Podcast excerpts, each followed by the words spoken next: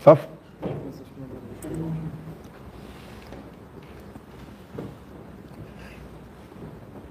Quem? Safo, João? Pode ir, presidente.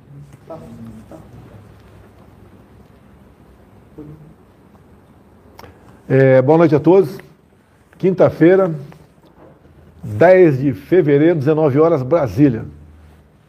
Aqui ao meu lado, Fabiano. Fabiano Tempo de Libras. E o nosso ministro Rogério Marinho. Foi a personalidade da semana, agora no Nordeste.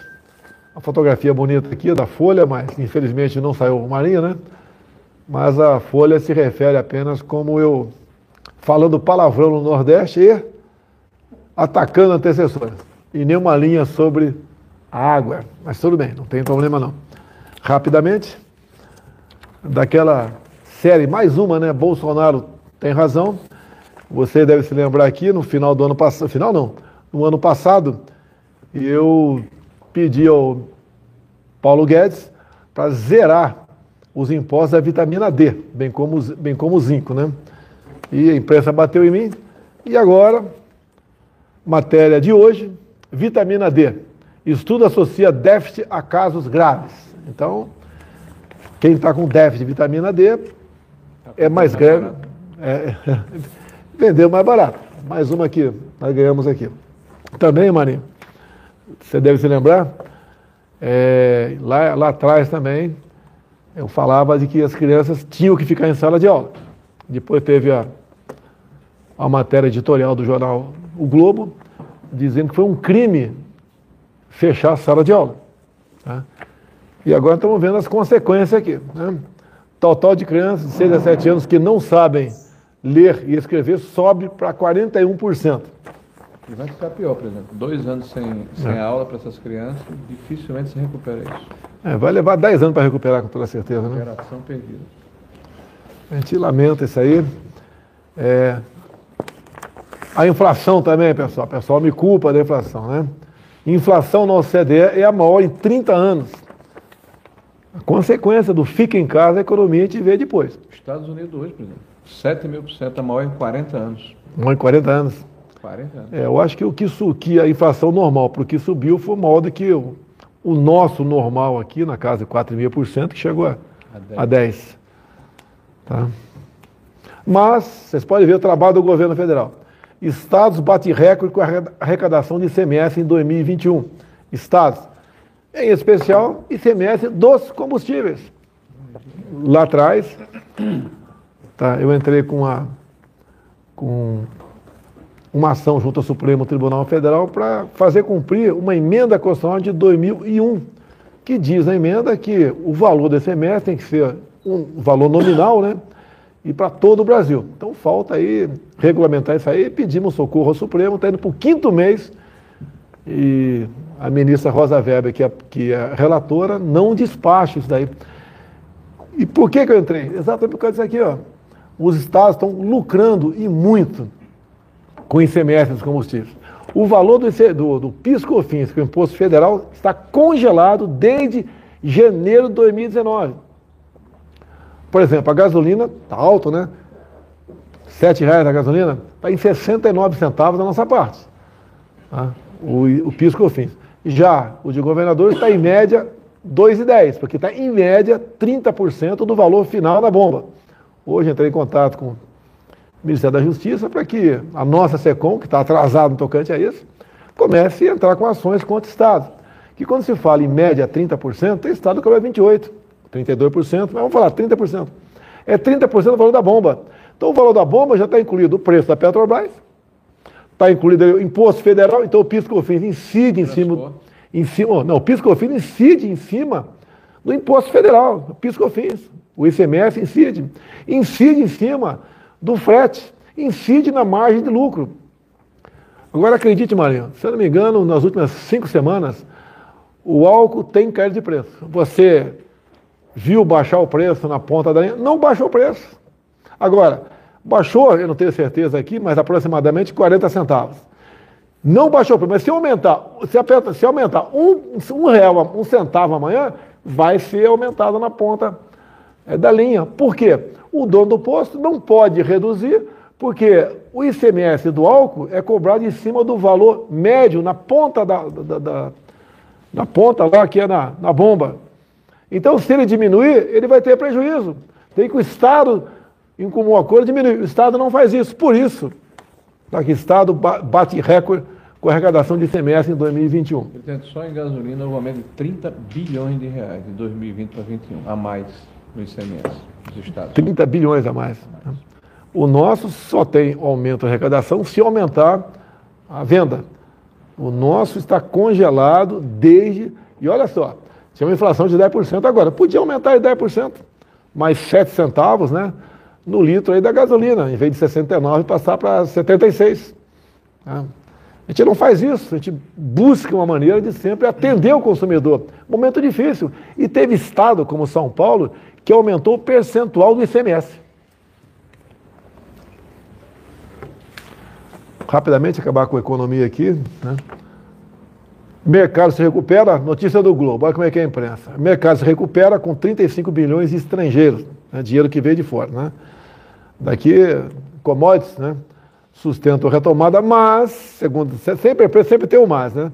Economistas veem risco nos próximos meses. Importante que a economia está indo muito bem.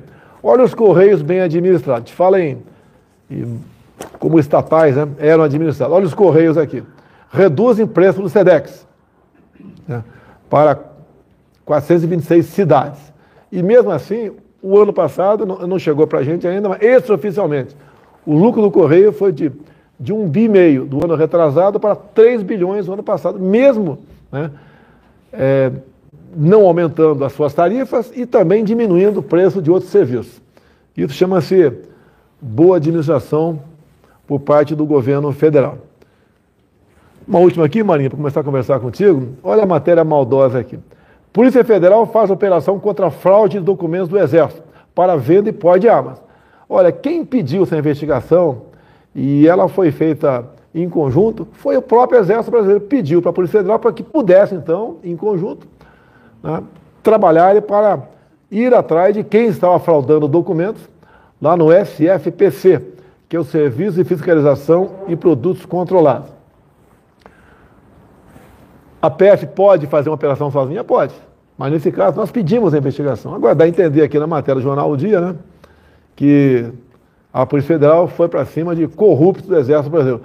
Pode haver corrupção no Exército? Pode haver. Né? São seres humanos que estão lá. Se houver, nós vamos colaborar na investigação, como nós plotamos aqui e pedimos o apoio do Exército da, da Polícia Federal para pegar esse pessoal aqui que estava aí fraudando né, é, documentos de CACs. Marinha, vamos lá, Marinha. Nos últimos dois dias tivemos no Nordeste que, que nós vamos fazer no Nordeste, Marinho? Presidente, nós, vamos, nós fomos lá é, entregar a transposição do eixo norte, né, que era o, um dos dois eixos da transposição do São Francisco. E eu quero dizer que foi um momento assim diferente para quem mora naquela região. Né? O eixo norte trouxe a água de Pernambuco para o Ceará, do Ceará para Paraíba, da Paraíba para o Rio Grande do Norte. São os quatro estados do Nordeste Setentrional que passam a ter a funcionalidade, vão ter acesso às águas do São Francisco. E tudo isso feito no seu governo, tá, presidente? A partir de março de 2020 é que a água sai de Pernambuco, lá em Cabrobó, e vai até o Ceará. Jati, o senhor esteve lá. Né? Do, de Ceará nós fomos a Paraíba, o senhor esteve lá também, inaugurando aquele último trecho físico do canal, entre Engenheiro Aviles e Caiçara. E ontem nós vimos aquela festa maravilhosa, né, onde o povo do Nordeste nos abraçou, abraçou o senhor agradecendo aí a chegada das águas no Rio Grande do Norte. Agora, uma pergunta para você, já que você acaba da peste da região ali, né? É, no último dia tivemos em Caicó e Jardim de Piranhas. Né? Eu fiquei assustado com a quantidade de pessoas na rua. Tu já viu tanta gente na rua assim, nessa, nessa região? Nunca tinha visto uma manifestação popular tão intensa. As pessoas vieram é, de várias partes ali do estado, mas principalmente da região do Siridó. Foi um, uma festa cívica maravilhosa, emocionante. É, não tem preço você assistir a chegada das águas, né, para quem realmente necessita. Nós aqui do estamos aqui no Centro-Oeste, eu sou aqui do Sudeste, né? O pessoal mais do Sul não somos acostumados com falta d'água, muito menos a região Norte. Falta d'água é o Nordeste. E falta d'água não é para lavar roupa, não. É, muitas vezes é para beber mesmo. Tá? E a gente vê a alegria dessas pessoas, isso não tem preço. É a satisfação do dever cumprido. E essa obra começou lá atrás, né? Um projeto com Dom Pedro, isso mesmo? Presidente, isso, foi, isso começou em 1840, né? Quando Dom Pedro recebe um, uma reivindicação do intendente do Crato, no Ceará. Ele pediu na época para canalizar o, as águas do Rio São Francisco. Então, isso é uma discussão muito antiga. Né? Tá. E depois também, no governo do PT, é, começou a ser feita a obra, né? Uhum. E era para acabar em 2010. 2012, né? Depois passaram para 2012. Isso. Aí foram depois jogaram para 2016, 2015.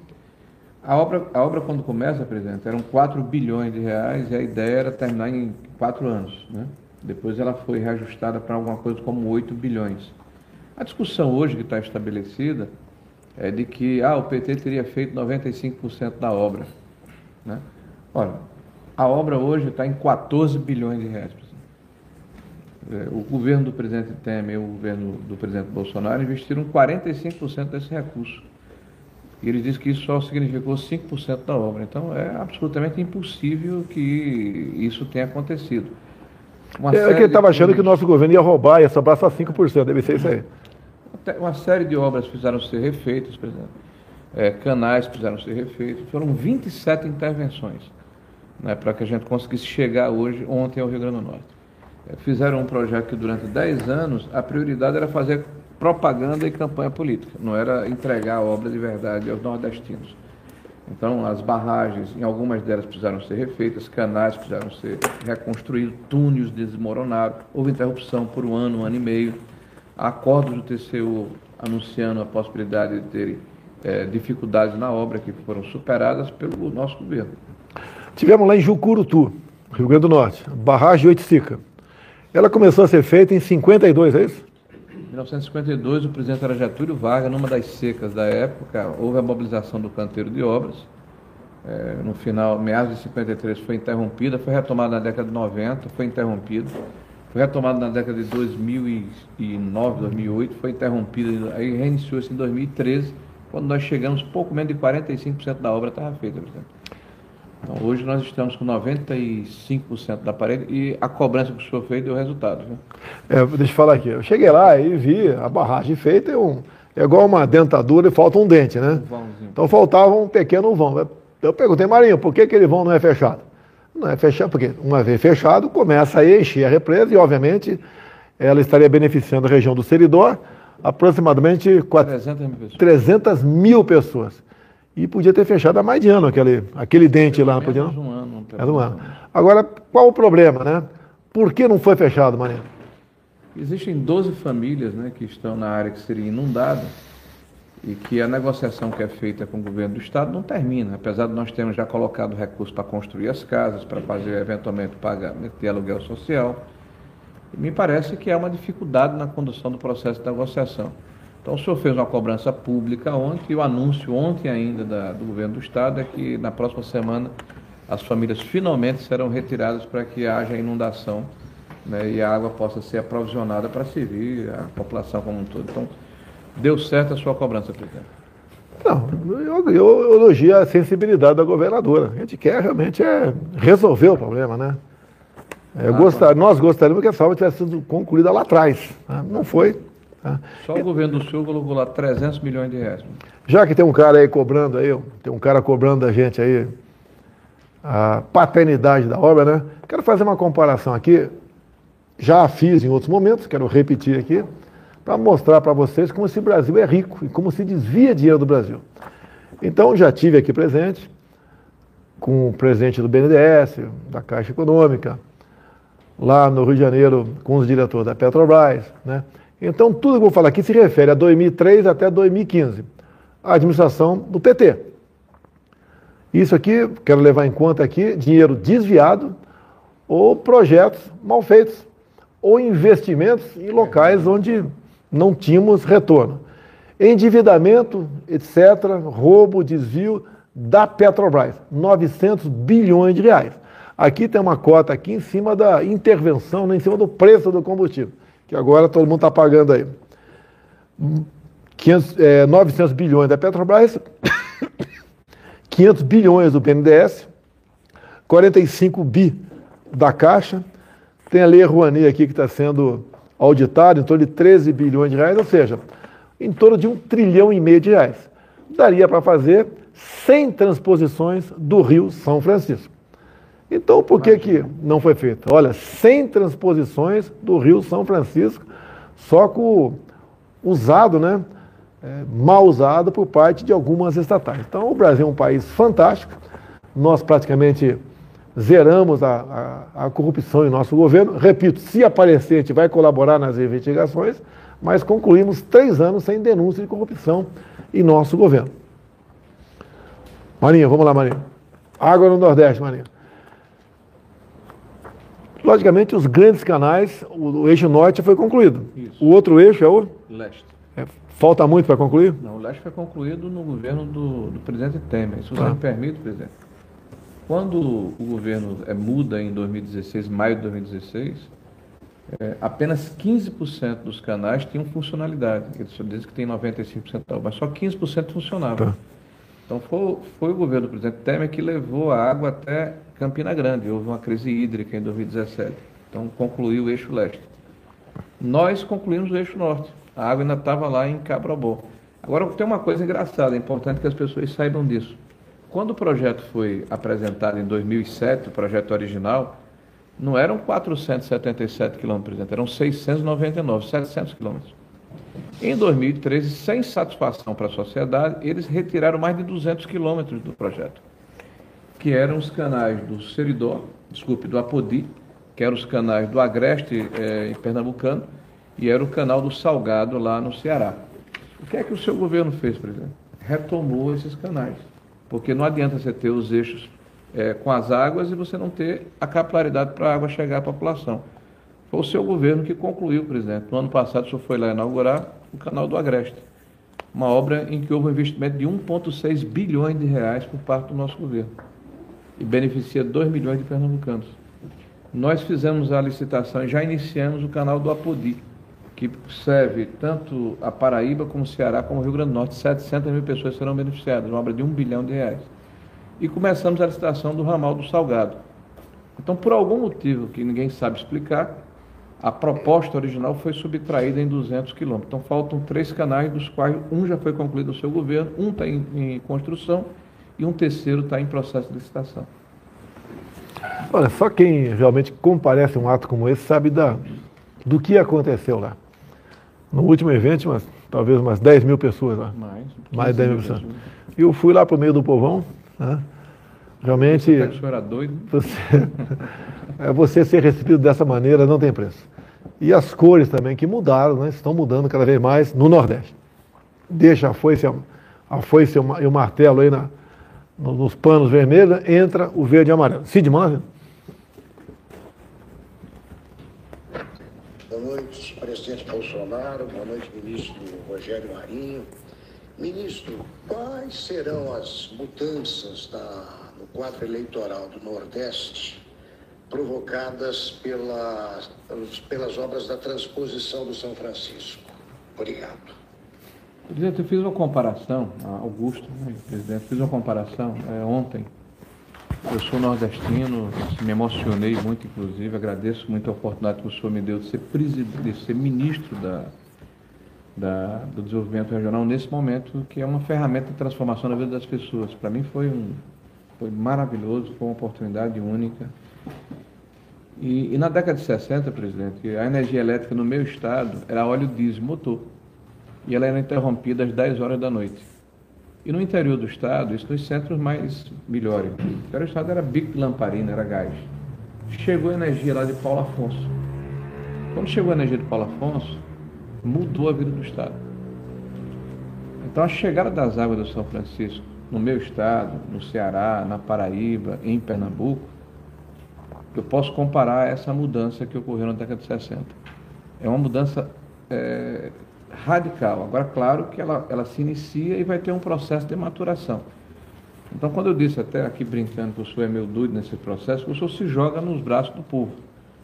Né? E o povo lhe conhece. E as pessoas que ele conhece passam a ter por você uma admiração, porque ele conhece pela televisão, ele conhece pela mídia, e muitas vezes de uma forma pejorativa.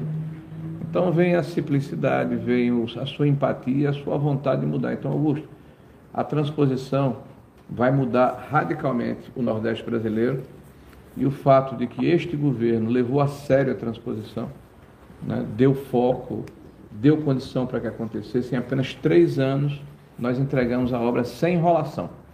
E isso certamente vai fazer diferença. Na Augusto, a questão eleitoral é em função do teu trabalho. Nós temos que mostrar serviço agora. Acabamos um, um evento nesse momento, onde foi anunciado a renegociação dos fiéis. Ou seja, a partir do dia 7 do próximo mês, online, né, a garotada aí, sem sair de casa, pode buscar a renegociação dos fiéis. É, são mais de um milhão de jovens que poderão buscar essa negociação, com desconto de até 92%. Isso já tirando fora é, juros, correção monetária, multas, etc. E poderá, o que sobrar, que vai sobrar 8% disso, a renegociação pode ser feita, né? inclusive parcelando isso aí. É, deve ser julgado, por exemplo, influencia ou não ações como a desobrigatoriedade da prova de vida junto ao INSS. Era comum a gente ver pessoas bastante idosas é, sendo colocadas num, até numa carroça, né, numa van, numa Kombi, numa maca, para ir fazer uma prova de vida física. Isso acabou. Tem 11 aplicativos onde a pessoa pode fazer essa, essa prova de vida. Uma, um desses aplicativos é a questão eleitoral. Se o elemento foi votar naquele ano, ele não precisa fazer a prova, a prova de vida. Né? Então, é, facilidades. Até por exemplo, ano passado, é, prorrogamos mais cinco anos a isenção de IPI para taxistas e pessoas com deficiência. E foram incluídas também as pessoas com deficiência auditiva. Né? Nós aqui também é, sancionamos a desoneração da folha. 17 categorias foram beneficiadas com isso daí. O DPVAT. Né? O DPVAT foi lá para baixo, apesar de um senador do PSOL, agora ele mudou para a rede, né? lá do Amapá, é, querendo que se cobrasse integralmente. É, teria muito falar sobre o DPVAT aqui. Não, não é o caso a gente entrar nessa área. Quem sabe um dia a gente conversa sobre isso aqui, o povo entendeu o que, que era feito com essa grana. Tá? O que de errado acontecia lá. E por que esse senador é, quis fazer com que o DPVAT voltasse a ser cobrado Cid, no valor, no valor aí que era cobrado antigamente. Ações, a carteira de habilitação. Nós é, o Congresso não, não, nos atendeu em tudo que nós queríamos, né, mas a, quem tem até 50 anos de idade, a carteira vale por 10 anos. É, vamos entrar com um projeto, já acertei com o Tarcísio, para tentar passar para 75 anos, uma nova oportunidade do Congresso. Então, decidir essa questão, para que fazer, renovar a carteira de, agora, né, de 5 em 5 anos para quem tem mais de 50? Então, são várias medidas que a gente vem tomando ao longo do, é, dos anos ali, dos três anos, que no, no final da conta re, re, acaba revertendo, obviamente, em, bem, em, em, em, coisas boas para, para a população. Lamentavelmente, enfrentamos uma pandemia pela frente, onde vem inflação, aumento de preço, o preço dos combustíveis são caríssimos né, no mundo todo. Só na Europa a energia elétrica subiu mais de 300%, o gás também em torno de 400%. E nós temos que enfrentar desafios. Fazemos o possível. Tem uma proposta de emenda à Constituição de autoria de um parlamentar, se não me engano, do Rio de Janeiro, dando, é, a, nos dando a possibilidade, o governo federal e estaduais, é, renunciar à receita, né, é, diminuir o imposto, o ICMS, o PIS-COFINS, né, sem que ele tenha, sem que nós, sem que, que nós tenhamos que buscar aí uma, uma fonte alternativa para aquela renúncia de receita. E eu tenho certeza que vai passar, acredito, por unanimidade na Câmara e no Senado. Não é uma obrigação de, de zerar ou diminuir imposto, mas dá ao presidente da República e aos governadores a chance de diminuir imposto. Ok? Isso daí, uma vez chegando, uma vez promulgado, a gente vai, vamos ali, buscar uma maneira de fazer valer a PEC, né? E atender a população. Afinal de contas, o preço do combustível está altíssimo, em especial do óleo diesel. Outra pergunta. Boa noite, presidente Bolsonaro. Boa noite, ministro Marinho. Ministro, o senhor é um dos 11 ministros que o presidente mencionou nos últimos dias que vão ter que deixar o governo para concorrer nas eleições. E o senhor já sabe a qual cargo vai se candidatar? Obrigado, boa noite. Elza Maria. El... Vitor Brown. Vitor Brown. Ô, Vitor, nós estamos conversando aqui com o presidente e, e somos hoje pré-candidato ao Senado da República. Se tudo der certo, a nossa ideia é manter essa postura e sermos pré-candidatos lá no nosso estado a senador. Antes de passar para outra pergunta, só curiosidade, né? IFAM. Está lá o nosso ministro, é o Gilson, né? lá de Pernambuco. Também vai se desincompatibilizar, deve ser candidato ao Senado pelo estado de Pernambuco também. Mas o IFAM gastava 6 milhões por ano de aluguel. Pegamos um prédio nosso, zero. Né? Então a gente vai cortando despesas, parece que não é muita coisa, né? Pé do orçamento não é muita coisa. A gente vai juntando, e como o palavrão que eu falei lá, no, lá em Jardim de Piranhas, quando eu disse lá que é, nós descobrimos, por ocasião da transição, um contrato né, da, do, da FUNAI para ensinar índio a mexer com Bitcoin no valor de aproximadamente 50 milhões de reais. Isso aí é um palavrão lá que é inconcebível, né? É, eu não sei mexer com Bitcoin, sabe mexer, Maria? Não. Sabe mexer com Bitcoin? Acho que ah. Pedro ali. Eu, eu acho, Pedrão, sabe, Pedrão? Pedro sabe da caixa, não tem que saber. Pô. Hélio, sabe, Hélio? Carla Zambelli? Não. Felipe Barros, João Roma. Deixa eu ver aqui. Jorge Tilápia Seife. Mário Frias. Mário Frias, ninguém, ninguém sabe mexer com Bitcoin, né? E nem, alguém quer aprender a mexer com Bitcoin? Ah, mas tem muito índio que quer, né? Com toda certeza. Segundo a FUNAI do passado. Então, só tem um palavrão, que não dá realmente. É, o desvio, né? não era grande, grande desvio, é com o pessoal do PT lá em cima, mas embaixo também era uma peneira o, o gasto é, no Brasil com as mais variadas coisas. Sempre digo aqui, ó, até o Gilson falou para a gente, para a questão da transição, né? É, foi feita uma, uma consulta a uma empresa se numa cidade da França caberia ou não uma, um local lá, uma casa, né, para divulgar o turismo no Brasil. A resposta foi meia lauda, não, não era conveniente. Preço do trabalho, 5 milhões de reais. Okay? Cid, bora aí. Assinatura cara danada, 5 milhões Pô, de reais. Boa noite, presidente Bolsonaro. Boa noite, ministro Rogério Marinho. Ministro, gostaria de ouvi-lo sobre o que o ex-presidiário Luiz Inácio Lula da Silva disse em relação à transposição do Rio São Francisco. Ele afirmou que a obra é uma herança do governo dele e não um feito da administração do presidente Jair Bolsonaro. Boa noite. Bom, primeiro a, a, obra pública não tem dono, né? Eu acho que o, o ex-presidente ele precisa entender isso se ele quer voltar a ser presidente. Eu acho que essa confusão entre o público e o privado foi o que gerou uma série de problemas na administração dele, né? Para ele e para o partido dele, né? Então, a primeira coisa é distinguir as duas, as duas situações. Depois a gente recebeu a orientação do presidente de respeitar o contribuinte brasileiro e retomar as obras paralisadas. O Brasil sempre foi um grande cemitério de obras inacabadas. Está aqui o Pedro da Caixa, sabe que quando nós chegamos ao governo, nós tínhamos mais de 170 mil unidades habitacionais paralisadas, por exemplo, por uma série de motivos. E qual foi a nossa prioridade? Retomar essas, essas, essas, unidades. Retomar mais de 140 mil. A exemplo do que ocorreu na transposição de São Francisco e diversas outras obras. A transposição começa em 2007. Dez anos depois, só 55% dos investimentos totais foram feitos. Uma série de problemas foram feitos, na, foram encontrados na, na obra. Apenas 15% da obra tinha funcionalidade, funcionava de fato. Então, nós eh, nos debruçamos em realmente concluir essa obra. E uma coisa muito importante, presidente, não interessa se uma obra está ali, se foi de se foi, se foi iniciada por esse ou aquele governo. O presidente nos orientou foi que nós terminássemos a obra. E nós fizemos isso. No caso do eixo norte, água sequer havia saído de Pernambuco, que é o estado doador. Então foi no governo do presidente Bolsonaro, é bom repetir isso, que as águas chegaram no Ceará. Foi no governo do presidente Bolsonaro que as águas foram para Paraíba. E foi no governo do presidente Bolsonaro que as águas chegaram no Rio Grande do Norte. Então, de fato, nós concluímos uma obra que pertence aos nordestinos e ao povo brasileiro e com certeza não pertencem ao ex-presidente Lula e nem a qualquer outro político. Né? Acho que isso tem que ficar claro. Deixa eu aproveitar e elogiar o presidente Lula. Parabéns, Lula. Obras no exterior, com dinheiro do povo brasileiro, nenhuma deixou de ser concluída.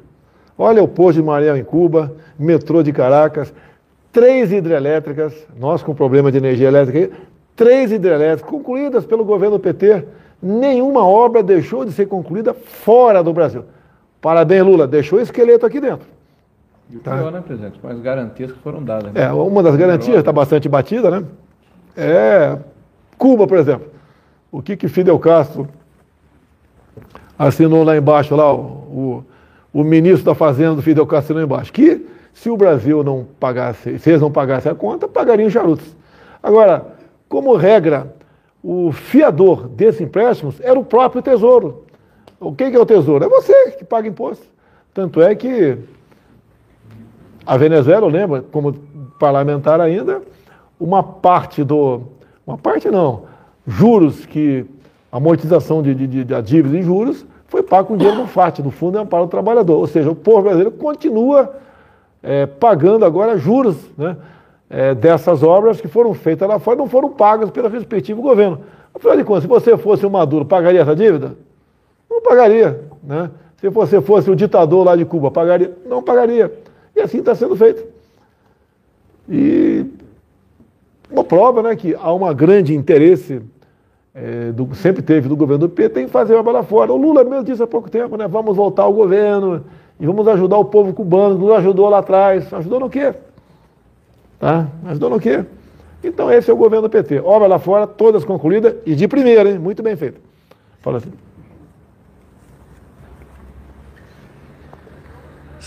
Muito boa noite, presidente Jair Bolsonaro, boa noite, ministro Rogério Marinho. Ministro, eu gostaria de saber sobre esse ano, um ano muito importante para o país, a definição aí das eleições no final do ano, né? E também no pós-pandemia. Eu acho que o orçamento deve ser executado de uma forma integral, ministro. Obrigado. Bom, é questão mais da economia, né? Mas, de qualquer forma, com certeza, o orçamento ele é impositivo, né? com exceção, me parece, de, das emendas de comissão. Então, há uma obrigatoriedade constitucional. O que deve ocorrer, e aí, é claro, a, o Ministério da Economia e o Parlamento vão entrar nesse entendimento, né? qual é a, a gradação dessa execução ao longo do ano. Acabou, Cid? Mais umazinha? Saideira?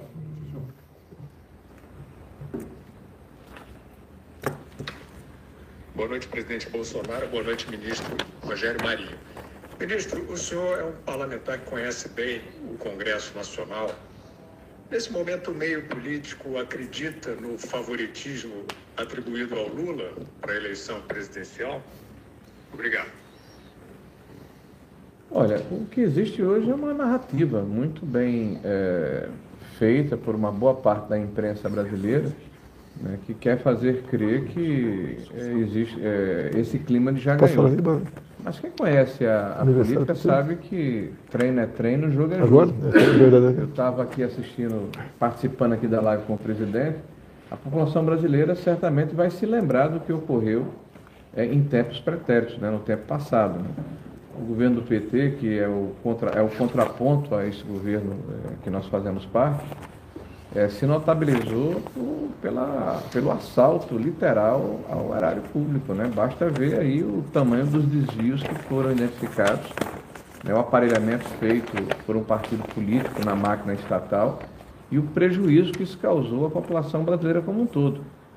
Então isso certamente vai voltar à tona por ocasião das eleições e aqueles que se esqueceram desses fatos vão ser lembrados. Eu não tenho nenhuma dúvida que vai ser uma eleição bastante competitiva, bastante acirrado, mas que no final a verdade vai prevalecer. Vamos falar em números aqui, coisa rápida, né?